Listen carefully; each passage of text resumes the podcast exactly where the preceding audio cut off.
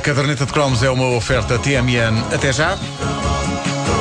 Maurício de Souza, outra figura da nossa infância que é quase um tio nosso. É, o nosso é brasileiro. Já esteve aqui no estúdio. Esteve- Eu e tu tivemos a, a enorme honra de o conhecer há uns bons anos. É verdade. Recebemos-lo neste mesmo estúdio, no ano em que o criador da Turma da Mónica veio ao Festival da BD da Amadora. E eu acho que nessa manhã nós voltámos para aí a ter 10 anos de idade. Eu tenho um Pelézinho autografado por ele. Ele Maravilhoso. ofereceu-nos desenhos feitos aqui mesmo no estúdio. Eu tenho um cebolinha. Ele eh, autografou-nos eh, revistas.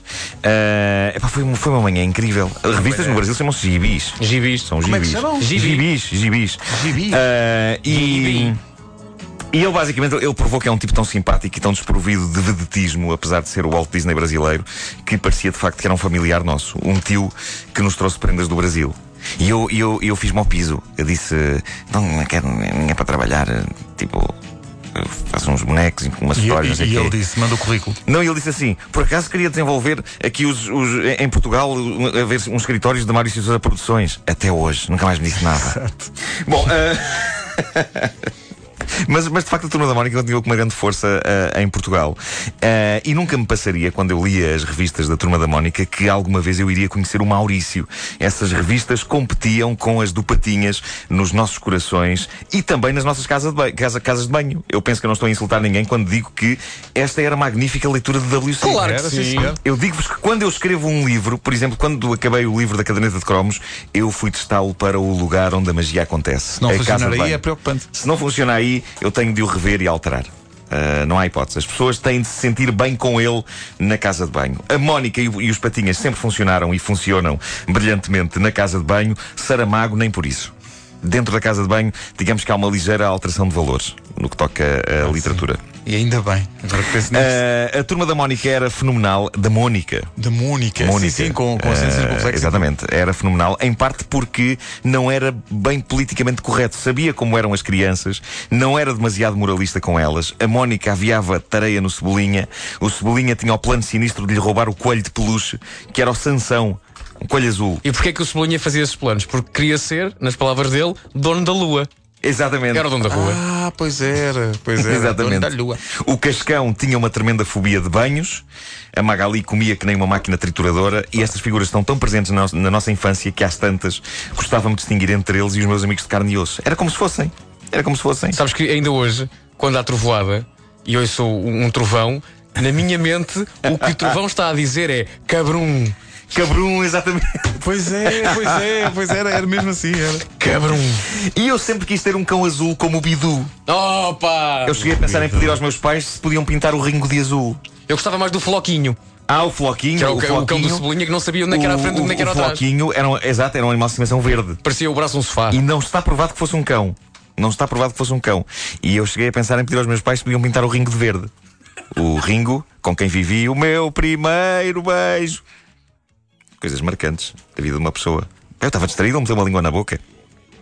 Felizmente depois percebi que as miúdas não tinham o mesmo hálito que ele. Sim, mas agora a imagem está Eh, feita. Está feito. Bom, eh, eu não sei se vocês eh, se lembram disto, mas houve um dia histórico de 1983 em que os cinemas portugueses estrearam o filme da Turma da Mónica. Devia ter sido feriado. Eu nem dormi nessa noite.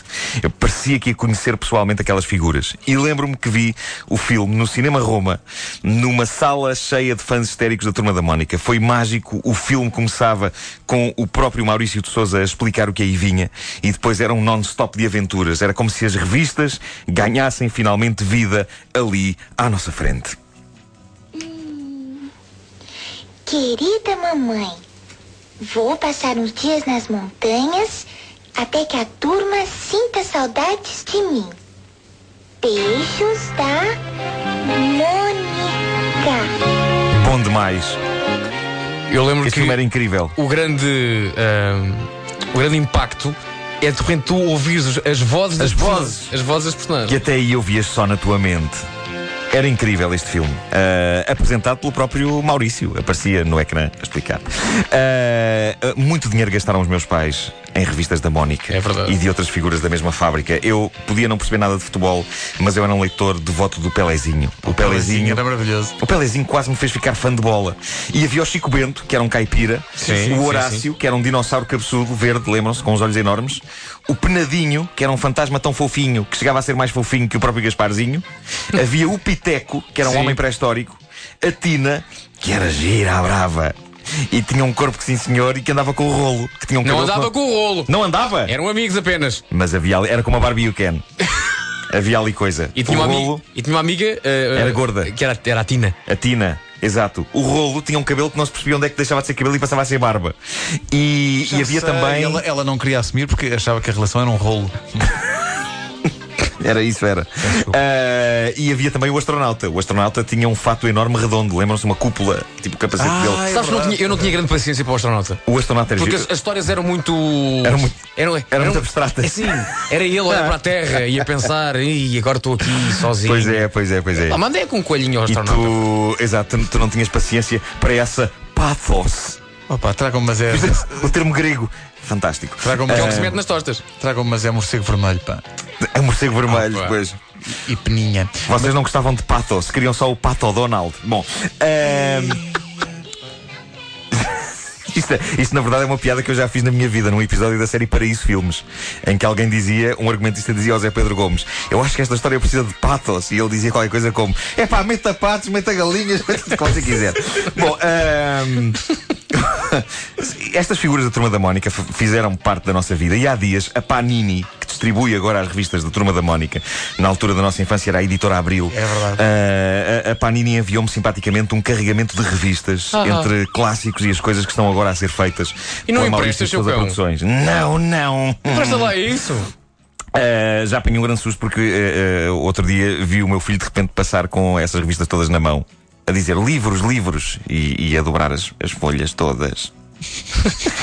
Ah, mas é interessante. É, é interessante porque continua a existir a turma da Mónica tradicional, mas há também agora a versão manga, em que as personagens cresceram e namoram e vivem aventuras absolutamente surreais. E eu confesso, eu estava de pé atrás com esta ideia de fazer as personagens crescer, mas depois de ler uma das aventuras da turma da Mónica em versão jovem, ah, eu devo dizer-vos que hoje em dia têm mais graça do que as atuais aventuras da Turma da Mónica pequenita. Eu nunca pensei dizer isto, mas a Mónica, ainda por cima, fez-se uma mulheraça extremamente bem Pronto. feita a nível de curvas. Lá veio o Pelo tarado. amor de Deus. Agora que penso nisso, isto é bizarro e até um bocadinho doentio de se dizer, da Mónica. De facto. Bom! Há aqui uma Hoje- Espera, há aqui uma que diz que havia um anjinho. Havia. Havia um anjinho, exatamente. Sim, um loirinho com caracóis. Que Sim, ajudava. sim, Era sim, anjo da sim, guarda deles. Que, que os. É verdade. Mas eh, eh, tanto personagem. Mas cabiam na- nos livros? Havia tudo. Havia tudo, havia o epá, era chaveco. Havia o... Chaveco, Peraí, quem era o Chaveco? Era, o, era o amarelo. Era, loiro, camisola era, amarela. Era, era exatamente. do, de uma fábrica no Arieiro. Fábrica do Chaveco, Chaveco. Soares, sim. Exato. Havia, havia um Humberto que era mudo e só fazia um, um, um, um. É verdade. Sim, dizia a sim, primeira sim, daí o nome Humberto, claro. Ah, e era um universo absolutamente fascinante. O que eu tenho para vos dizer é que hoje termina a segunda temporada da Caderneta de Cromos. A partir de segunda-feira entramos em época de reposições, não é? Quem É disse? época de banhos. Quem é que disse isso? Ah, decidiu, Quem é que decidiu aqui. Decidiu agora. Eu falei, eu falei com o diretor. E o que é que ele disse? Ele achou piada a isso? Ele achou que sim, porque ele percebe que eu estou quase aqui para o lado. Pois é. Ah, e. Eu pensei apenas que andasse em itálico. Não. Não, não, não. Ah, é que eu percebi-me que eu não tenho férias há muito tempo. Eu tinha-me esquecido disso. De repente eu olhei para trás e pensei, mas espera aí, eu não paro de escrever coisas destas há muito tempo. Ah, e, e percebi quando ah, uma das recentes piadas terminava com a palavra de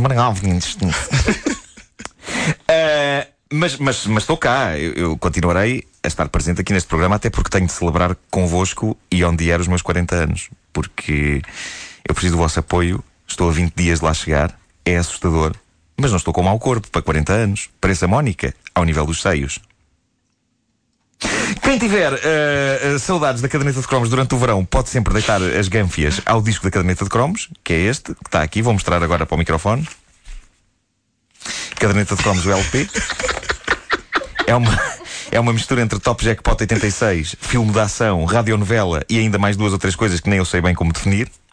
Tem músicas que vão desde Modern Talking a José Barata Moura, nunca aconteceu num disco, passando por Marco Paulo e MC Hammer. Basta já ver um mashup aí. Zé Barata Talking. Zé Barata Talking, sim. E Marco Hammer. Uh, e tem só piadas novas, feitas de propósito para o disco. É verdade, E é verdade. existe a versão simples, dois CDs, e existe a versão de luxo, dois CDs, uma cassete e uma mulher nua.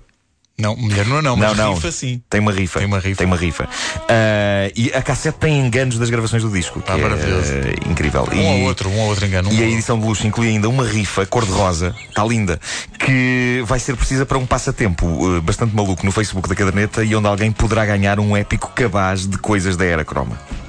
Esta edição especial é limitada e só se vende naquele sítio cujo nome começa em F, acaba em C e no meio tem as letras N e A. É não o- necessariamente por esta ordem. e as o- pessoas estão agora a pensar funk? Não, é, o- é o. Knaf.